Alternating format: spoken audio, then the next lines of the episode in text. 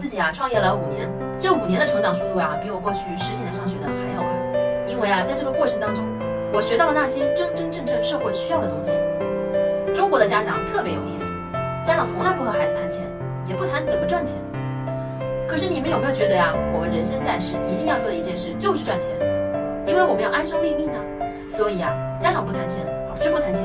孩子财商在大学毕业的时候几乎为零。我推荐给大家的这套书呢，是一个特别的财商启蒙书，叫做《少年创造营》，它可以帮助孩子去塑造一个正确的价值观和金钱观。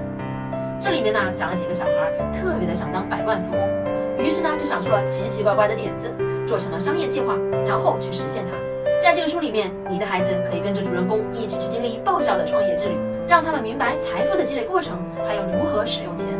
还有在创业过程中到底应该拥有哪些品质。